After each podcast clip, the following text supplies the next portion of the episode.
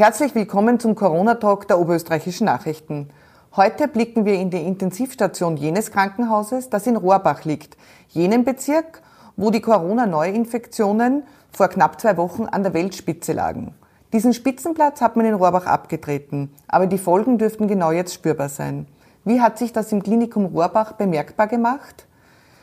Wie viele Patienten wurden oder werden dort behandelt? Was vermuten Mediziner als Gründe für genau diesen Hotspot? Diese Fragen stellen meine Kollegin Valerie Hader. Guten Morgen, grüß Gott. Und ich, Gesundheitsredakteurin Barbara Rohrhofer, dem Leiter des Instituts für Anästhesiologie und Intensivmedizin am Klinikum Rohrbach, Primar Kostja Steiner. Herzlich willkommen. Herr Primar, die Situation in Oberösterreichs Spitälern ist sehr angespannt. Diese Woche wird der Höhepunkt erwartet, hat man in der Vorwoche gehört. Gibt es bei Ihnen in Rohrbach noch Platz auf der Intensivstation, nachdem Rohrbach ja dieser Hotspot war vor zwei Wochen? Nun, dazu muss man sagen, dass wir in Rohrbach ja grundsätzlich sechs Intensivbetten haben, die wir im Normalfall betreuen. Wir haben jetzt im Rahmen dieser Covid-Pandemie äh, im November diese Betten aufgestockt. Das heißt, der Aufwachraum, wo sonst die Patienten nach der Operation betreut werden und aufgewacht, äh, aufwachen, ist inzwischen auch in eine Intensivstation umgewandelt. Da haben wir weitere sechs Betten geschaffen. Deshalb haben wir noch Platz.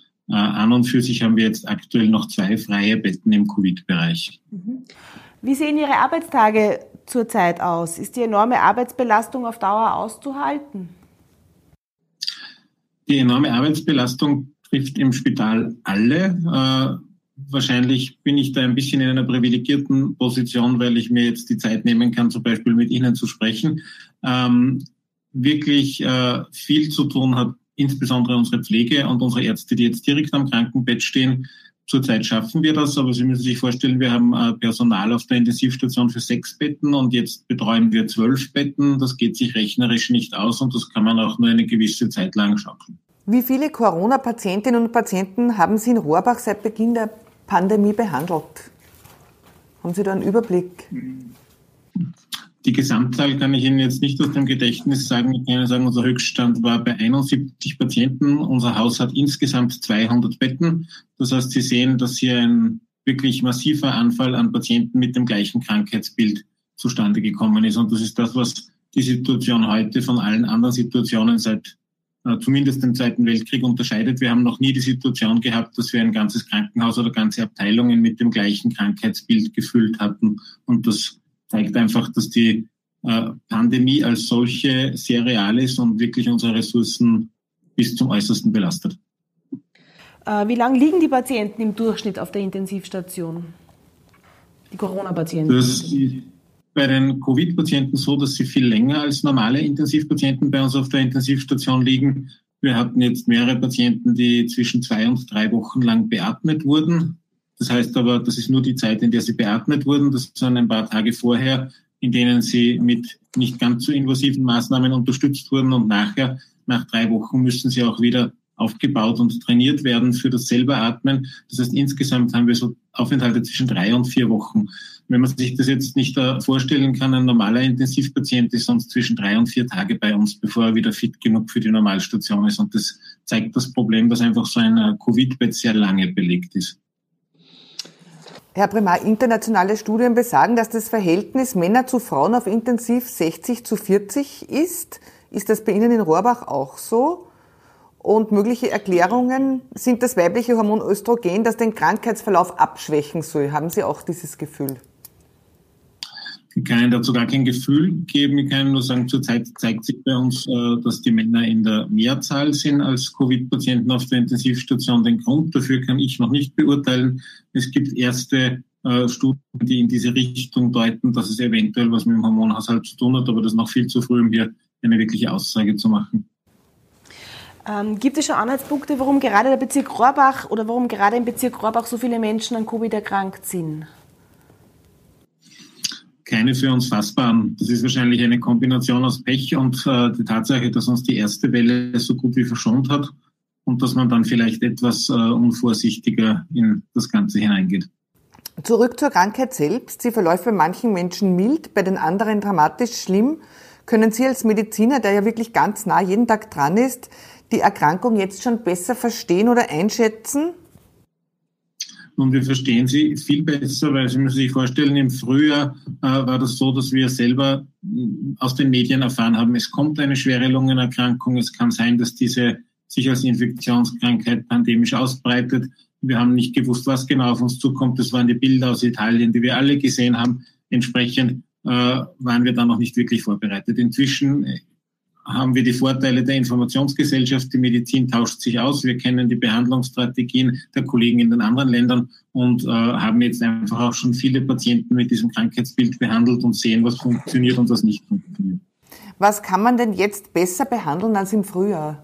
Gibt es neue äh, Medikamente oder setzt man jetzt ein Medikament extremer ein als im Frühjahr? Also grundsätzlich muss man sagen, dass wir hauptsächlich unterstützend behandeln, weil es noch kein Medikament gibt, das jetzt äh, dem Virus direkt entgegenwirkt. Was wir tun können, ist, wir können Cortisonpräparate einsetzen in speziellen Dosierungen, die äh, den Verlauf der Krankheit positiv beeinflussen. Die setzen wir ein, sobald ein Patient sauerstoffpflichtig wird und versuchen damit den Umbau der Lunge, diesen entzündlichen, möglichst hintanzuhalten. Es gibt diverse andere Medikamente, die Sie auch aus den Medien kennen, die wir zum Teil äh, bei Patienten, die schwer erkrankt sind, einsetzen, wo wir aber noch nicht die nötige Erfahrung haben, endgültig beurteilen zu können, wie viel Benefits sie bringen. Das ist wahrscheinlich dieses Remdesivir, oder? Das ist Remdesivir. Genau, mhm. zum Beispiel das Remdesivir. Äh, das ist jetzt so, dass äh, jetzt äh, das erste Mal wirklich größere Daten, also Daten von vielen behandelten Patienten zusammenlaufen, die ausgewertet werden. Und das schaut nicht so aus, als ob wir da diesen durchschlagenden Erfolg haben, aber wir können das noch nicht endgültig sagen, ob es nicht doch einen Benefit für die Patienten bringt. Äh, wie alt war Ihr jüngster Patient bzw. Ihr ältester Patient? Können Sie das? Also auf der Intensivstation haben wir Patienten bis jetzt zwischen 50 und 79, hm, 80 Jahren behandelt, teils 82 und der jüngste Patient im Haus war 14-jährig. Also wir haben wirklich eine äh, breite. Äh, Streuung dieser Erkrankung. Wobei man sagen muss, ein Großteil ist zum, nur mit leichten Erkältungssymptomen betroffen, nur Patienten, die älter sind, Patienten, die Vorerkrankungen haben. Äh, da entwickelt sich manchmal ein wirklich extrem schweres Krankheitsbild. Und wir haben das Problem, dass es sich eben um eine Infektionskrankheit handelt. Deshalb sind auch diese geringen Zahlen äh, so ein Problem. Sie wissen selbst, wir haben jetzt in etwa ein Prozent der Bevölkerung oder unter ein Prozent betroffen und trotzdem ist unser Gesundheitssystem an den Grenzen. Und das ist tatsächlich so. Also viel mehr Patienten könnten wir nicht schaukeln. Wenn das jetzt keine Infektionskrankheit wäre, dann könnte man das viel entspannter sehen. Aber dadurch, dass man den nächsten und den nächsten und den nächsten anstecken kann und es dadurch immer mehr werden, haben wir dieses massive Problem. Aber mit, wenn ich Covid äh, zu Hause jetzt bekomme, also was würden Sie mir raten, wie ich mich verhalten soll? Als äh, Intensivmediziner. Äh, ich habe einen milden Verlauf bekommen. vorausgesetzt, ja. Na, das Wichtige ist einmal, dass Sie wissen, äh, Sie sind nicht allein, wir haben noch Platz. Ja? Also diese Angst möchte ich mal alle nehmen. Wenn, wenn es zu Hause nicht mehr geht, dann finden wir im Krankenhaus einen Platz, wo wir sie behandeln. Mhm. Dann äh, können Sie sich zu Hause wie bei einer Erkältungskrankheit verhalten, weil im Normalfall oder im Großteil der Fälle wird es verlaufen wie eine leichte Erkältungskrankheit. Auf das, was Sie zu Hause aufpassen müssen, ist, ob die Atemnot einfach so äh, prominent wird, dass es zu Hause nicht mehr geht. Solange Sie noch ein äh, Stockwerk äh, stiegen hinaufsteigen können, äh, ist alles gut. Und wenn Ihnen dabei die Luft wegschleibt, dann äh, ist es an der Zeit, darüber nachzudenken, ob das zu Hause noch funktioniert. Gab es auch schon kleinere oder größere Wunder, von denen Sie berichten können, dass Sie sagen, der Patient war schlecht beieinander und jetzt ist er trotzdem entlassen und es geht ihm wieder gut, sehr gut? Also ja, das Leben an und für sich ist ein Wunder. Darüber freuen wir uns in der Medizin, weil da ist noch lange nicht alles verstanden, aber wir haben Erfolge mit unseren Patienten teilen können. Also wir haben zurzeit gerade zwei Patienten, die beide über drei Wochen beatmet waren und denen es jetzt einfach so äh, gut geht, dass sie schon wieder selber sprechen, selber essen und wir darüber diskutieren, äh, in welche Normalstationsumgebung wir sie verlegen können. Ähm, aus Ihrer Erfahrung heraus, was schützt am besten vor, vor, vor einer Ansteckung? Die Hygienemaßnahmen. Auch das ist keine Zauberei. Äh, das ist ein Virus, der wird übertragen, indem er im Normalfall ausgehustet wird, also eine Tröpfcheninfektion. Diese Tröpfchen schweben dann eine gewisse Zeit lang im Raum, deshalb ist es sinnvoll zu lüften. Dann verdünnen sie den äh, die Konzentration des Virus. wenn Sie äh, diese Tröpfchen auf Oberflächen bekommen äh, und sie dann auf die Hände bekommen, können Sie sie übertragen. Entsprechend ist die Händedesinfektion so wichtig. Äh, das, was bei uns gute Tradition ist, das Handgeben zur Begrüßung ist zurzeit einfach nicht zu raten, weil ja da diese Viren weitergegeben werden können. Aber Sie sehen, das sind die wirklich simplen Maßnahmen, die uns da tatsächlich schützen. Und wir im Endeffekt tun wir im Krankenhaus ja nichts anderes. Wir machen es nur etwas professioneller, weil wir wissen, dass wir in die Infektionsumgebung hineingehen. Wenn wir jetzt Schutzkleidung anziehen oder Brillen, ist das nichts anderes, als dass wir schauen, dass wir keinen Kontakt zu diesem Virus bekommen. Ähm, was halten Sie von regelmäßigen Gurgeln oder auch von antiviralen Nasensprays, wie, wie Kollegen von Ihnen das empfehlen? Ich kann sagen, ich setze es nicht ein. Ich glaube, dass die Standardhygienemaßnahmen äh, ganz gut funktionieren. Wenn Sie jetzt wissen, Sie waren in einem Raum mit der Covid-Infektion ohne einer Schutzmaske, dann mag das Sinn machen, aber als Standardmaßnahme würde ich es nicht sehen. Fürchten Sie sich eigentlich persönlich vor einer Ansteckung? Ich muss sagen, nein, äh, aus mehreren Gründen. Einerseits äh, hilft es ja eh nichts, auf der anderen Seite verwenden wir einfach alle Schutzmaßnahmen, die sinnvoll möglich sind. Mhm. Und damit funktioniert es gut. Also wir haben zurzeit keine Ansteckungen unter der Kollegenschaft. Wir haben immer wieder Ausfälle im Haus, das ist richtig, wobei man aber hier nicht weiß, wo sich die Personen angesteckt haben. Ich glaube, auf einer Hochinfektionsstation sind sie in so einem Fall sicherer als überall anders, weil sie viel aufmerksamer sind. Für wie sinnvoll halten Sie die Massentests, die in den nächsten Wochen starten in Österreich und auch in Oberösterreich? Äh, das kommt immer darauf an, was wir mit diesen Massentests machen. Grundsätzlich ist es ja gut zu wissen, äh, welche Infektionsrate wir aktuell haben, also welche Prävalenz. Wenn die darauf folgenden Abläufe nicht geklärt sind, wie äh, wer wird mit einer PCR abgeklärt, wie wird das Ganze äh, organisatorisch abgewickelt, dann muss man sie hinterfragen. Wenn wir genug Tests haben, um das durchzuführen und auch die Kapazität aufbauen können, es sicher durchzuführen, dann äh, hilft es vielleicht jetzt am Ende der Quarantäne noch einmal die herauszufiltern, die aktuell diese Infektion haben, denen zu sagen, jetzt müsst ihr noch mal kurz durchbeißen, zehn Tage oder bis zum nächsten Test und dann haben wir einfach eine gute Möglichkeit, auch da noch mal nach unten zu kommen mit den Infektionsraten. Was halten Sie von den Antigentests? Die Antigentests, Sie meinen jetzt die Schnelltests? Genau, diese sind Schnelltests. Sehr, sehr gutes, genau, ist ein gutes Mittel. Äh, es funktioniert so, Sie nehmen genauso einen Abstrich aus der Nase, der wird in einer Lösung äh, abgewaschen quasi und auf einen Teststreifen aufgetropft. Und dieser Teststreifen hat dann die Möglichkeit, ganz einfach durch äh, zwei Linien, die dann erscheinen oder auch nicht, festzustellen, ob hier äh, Virusantigen, also eine Struktur an der Virusoberfläche, äh, auf die man einen Antikörper äh, als Erkennung setzen kann, gefunden worden ist. Und so kann man das schnell nachweisen. Das sind sehr sinnvolle Tests, vor allem weil sie sehr schnell funktionieren. Es dauert ungefähr 15 Minuten, bis so ein Test aussagekräftig ist und äh, sind ein sehr gutes Werkzeug. Man muss sagen, natürlich, äh, ein Schnelltest ist nicht so genau wie eine PCR in einem Labor, aber für das Screening ist das eine sehr gute Sache. Würden Sie heuer, wenn es möglich ist, Skifahren gehen? Das ist eine schwere Sache. Also ich, ich würde gerne Skifahren gehen. Ich glaube tatsächlich, dass wir zurzeit in einer Lage sind, wo wir jetzt schauen müssen, dass die Infektionszahlen so weit hinunterkommen, wie wir sie in der Phase im Frühjahr gehabt haben, wo dann die Entspannung eingetreten ist und wo wir einen Sommer hatten, der zumindest kaum Einschränkungen für uns mitgebracht hat. Weil ob man jetzt beim Einkaufen schnell eine Maske aufsetzt oder nicht und halbwegs viel äh, Abstand hält, das, das ist gut machbar. Das, was wir jetzt erleben, dieser Lockdown, das sind massive Einschränkungen und ich hätte gern, dass das so schnell als möglich endet. Entsprechend würde ich mich überall fernhalten, wo sich viele Leute treffen oder wo wir zu viel Kontakt haben. Das heißt Skifahren, nein. Genau.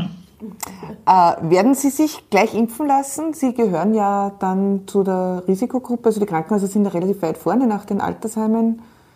Werden Sie ja, den Oberarm freimachen? Ja, ich werde mich gleich impfen lassen. Also die Impfung an und für sich sehe ich ungefährlicher, als sie zurzeit äh, diskutiert wird. Das, was vielen Leuten Angst macht, ist, dass wir zum ersten Mal mit einem RNA-Impfstoff zu tun haben. Das heißt aber nicht, dass wir uns nicht vorher in der Wissenschaft damit beschäftigt haben. Man forscht schon seit sehr langer Zeit am RNA-Impfstoff. Das ist einfach eine sehr elegante Möglichkeit, äh, dem Immunsystem zu sagen, worauf es sich vorbereiten muss. Man muss aber auch dazu sagen, dass ein RNA-Impfstoff nicht in unser Genom eingreift. Also Ich glaube, da muss man einfach noch viel äh, erklären, wie das funktioniert. Ähm, was erwarten Sie, da, wann, oder wann erwarten Sie, dass die Krankenhäuser wieder in Normalbetrieb gehen können? Gibt es eine Schätzung? Das kommt darauf an, wie gut jetzt da unsere Zahlen hinuntergehen. Wir sehen jetzt zum ersten Mal, äh, dass der Lockdown wirkt. Allerdings haben wir das Problem, dass die Leute ja äh, circa 10 bis 14 Tage nach Symptombeginn dann auf einer Intensivstation vorstellig werden. Deshalb haben wir diesen Nachhalleffekt. Das heißt, auf der Intensivstation sehen Sie es immer ein bis zwei Wochen später, ob es funktioniert hat oder nicht.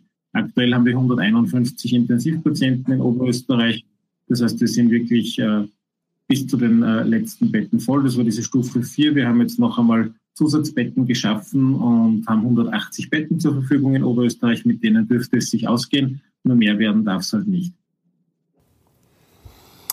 Äh, es soll ja ein, ein, Ende des Lockdowns kommen, zwar sehr sanft, wie gesagt, soll wieder einiges aufsperren, höchstwahrscheinlich Schulen und vielleicht der Handel. Aber was raten Sie Menschen, äh, wie sie sich dann verhalten sollen? Wo sehen Sie das, wenn der Lockdown endet? Wie vertrauen Sie in die Vernunft der Menschen? Ich glaube, die Vernunft der Menschen ist schon gegeben, nur die Geduld nicht. Und das ist das Problem. Also mhm. keiner hat damit gerechnet, dass uns das so lange beschäftigen wird. Und äh, man ist halt schnell dabei, es für sich ein bisschen hinzubiegen. Und das Problem ist, dem Virus ist das vollkommen egal. Das Virus ist ein Infektionsüberträger und wenn wir nicht aufpassen, dann wird er weitergegeben. Entsprechend äh, heißt es ganz einfach wieder, auch wenn es gebetsmühlenartig ist, Sie müssen Abstand halten. Warum? Dann können Sie das Gegenüber nicht anhusten. Sie müssen durchlüften. Warum? Dann sinkt die Viruspartikelkonzentration im Raum. Sie müssen sich die Hände waschen und desinfizieren. Warum? Dann können Sie es mit der Hand nicht weitergeben. Und Sie müssen eine Maske tragen. Warum? Naja, ganz klar, damit man den Viruspartikel einerseits nicht auf den nächsten überträgt und den selber nicht bekommt. Und wenn wir das einhalten, dann haben wir einen Großteil eines gut lebbaren Lebens wieder zurück. Und dann müssen wir einfach warten, bis uns entweder ein Wunder ereilt, was Besseres einfällt oder die Impfung wirkt. Viele andere Möglichkeiten sehe ich zurzeit nicht. Wenn Sie äh, in eine Glaskugel schauen und da den Sommer 2021 anschauen, äh, was glauben Sie, wie, wie der sein wird für die Österreicher, für die Rohrbacher? Ich glaube, dass der Sommer schon allein deshalb, weil sich viel im Freien abspielt, äh, eine, eine Reduktion der Fallzahlen bringt. Ich glaube auch, dass wir bis zum Sommer 2021 schon die positiven Wirkungen der Impfung sehen werden, falls wir sie da haben. Und ich glaube ganz einfach, dass äh, so wie auch nach der ersten Welle der Sommer ähnlich verlaufen wird, vielleicht sogar noch ein bisschen freier. Das wird die Zeit zeigen, aber ich habe zumindest äh, ein gutes Gefühl, was den Sommer betrifft.